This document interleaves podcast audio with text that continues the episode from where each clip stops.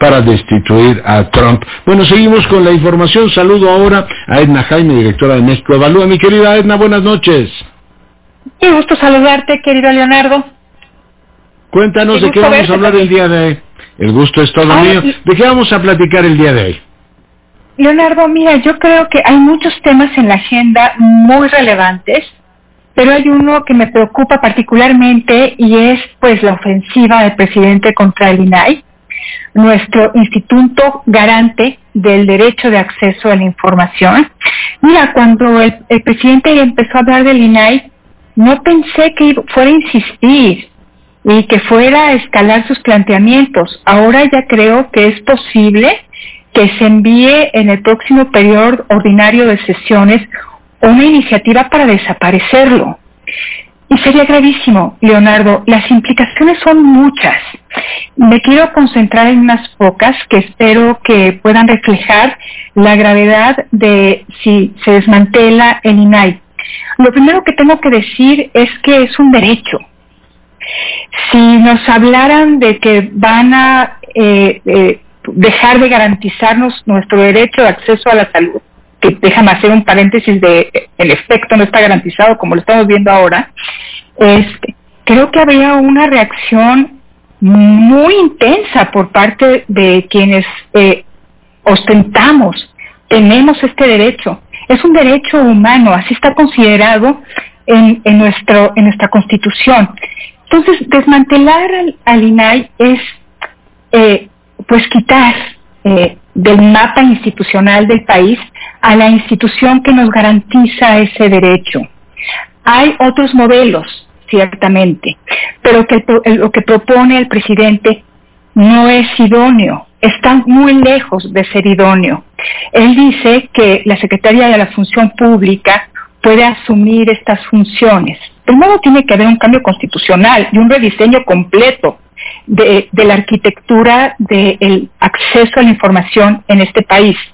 Y segundo, voy a dar algunos ejemplos, a ver si nos parece que tiene coherencia, sustancia, verosimilitud lo que nos plantea el presidente. Eh, 2019, desde que inició esta administración ha habido resistencia a la apertura de la información, Leonardo. Eh, se dejó sentir de inmediato no veníamos de, eh, de un mundo idílico, estábamos construyendo las instituciones, las capacidades para que este derecho sea efectivo. Tiene muchos defectos todavía, pero la propuesta del presidente es grave. Déjame poner algunos ejemplos. 2019 eh, se presentaron muchos recursos de revisión, 817% más respecto al 2018. Los recursos de revisión es cuando el INAI tiene que intervenir porque el contacto del ciudadano con la autoridad, la autoridad se niega a dar la información, la da incompleta. Entonces el INAI interviene, eh, eh, actúa como un árbitro, por decirlo de, alguna manera, eh, y, interpone estos recursos de revisión para que la autoridad reconsidere, obliga a la autoridad a entregar la información. Pues 2019 más que en otros, más que mucho más que el 2018. 2019 notable incremento en de, declaratorias de inexistencia de información. Es frecuente que la autoridad diga que no existe la información y es bien poco lo que puedas hacer al respecto. Pues en 2019 eh, hubo 381 declaratorias de inexistencia de información respecto a 152 del año anterior. Y la oficina de la presidencia se declaró notoriamente incompetente en muchas solicitudes que se le presentaron. ¿Te imaginas a la secretaria de la Función Pública obligando al presidente a entregar esta información?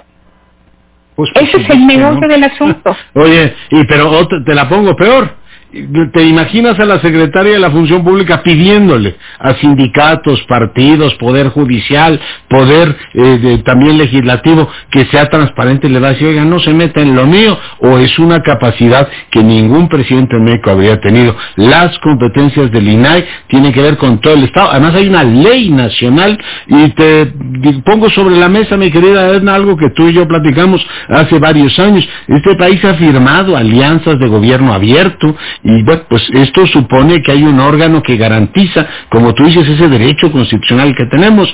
Yo, la verdad es que salvo esta especie de inquina que el presidente tiene desde hace 20 años, hay que recordar que como jefe de gobierno desapareció el órgano de transparencia contra el concepto, no le veo francamente ni pies ni cabeza. Edna. Mira, Leonardo, este, no, tenemos un diseño legal muy adecuado. Eh, se ha trabajado por muchos años, ha ido ajustando. La última reforma me parece que fue muy acertada, Leonardo. Eh, se generó un órgano nacional con bastantes atribuciones. Eh, me parece que el diseño está bien, bien, muy bien logrado. hay una ley nacional que, permite que tengamos estándares para que nuestra garantía de acceso no dependa del lugar geográfico en el que vivimos. Entonces ya hay una ley nacional que plantea, un estándar. Eh, yo, eh, ahora, por supuesto que la implementación todavía no es óptima. Te lo dice una persona eh, que está en una institución que todos los días presenta solicitudes de información, que lidiamos con una realidad bien complicada y con la resistencia de las autoridades a entregar la información como debe ser. Este, eh, pero íbamos avanzando, hemos logrado cosas bien importantes. Eh, Leonardo, mira, quiero mencionarlo, logramos junto con Joel Salas, comisionado que ya salió, cumplió su término, eh, una plataforma de infraestructura abierta en Nuevo León, donde los contratos son públicos. ¿Cuándo alguien se imaginar eso en el pasado? Queremos desmantelar eso para el trabajo de México Evalúa, pues feneceríamos, así poco a poquito nos iríamos apagando, porque trabajamos con esta información, porque la información está para utilizarse. Y lo que queremos hacer, en, el fondo, nuestra esencia, es generar valor para los mexicanos a partir de la información pública que obtenemos. Es una manera eh, de poder evaluar la acción gubernamental, de iniciar un proceso de diálogo con la autoridad, es la rendición de cuentas que es el corazón de la democracia, Leonardo. Mm. A eso le quiere llegar el presidente, le, le quiere dar en su eje de explotación. Ah. Entonces, pues no... Me parece que ya es decisión tomada, eh, y tienes toda la razón, parece que es decisión tomada. Digo, que haya un debate como los de los fideicomisos, ya vimos cómo acabó el debate de los fideicomisos, cancelándolos a todos, independientemente de las opiniones que salieran. Mi querida Edna, te mando un gran abrazo y te agradezco mucho tu comentario. Un abrazo de vuelta. Muchas gracias a ti, querido. Cuídate mucho, mi querida Edna Jaime. Bueno, pues ahí lo tiene, el tema tiene muchísima amiga, ha habido muchísimas repercusiones. Recomiendo que le eche un vistazo hoy al artículo que publica José Ramón Cosío en el Universal. Platicaremos del tema eh, con él en algún momento. Ya lo conversábamos ayer con María Marván tiene competencias para pedir o exigir que otros poderes lo hagan, tiene alcance nacional, la ley de transparencia pues es una de las grandes, una de las grandes conquistas que ha tenido este país, que no funciona óptimamente, está claro, ¿qué funciona óptimamente en este país? Lo vamos a desmontar todo porque no hay funcionamiento óptimo. Pausa, regresamos.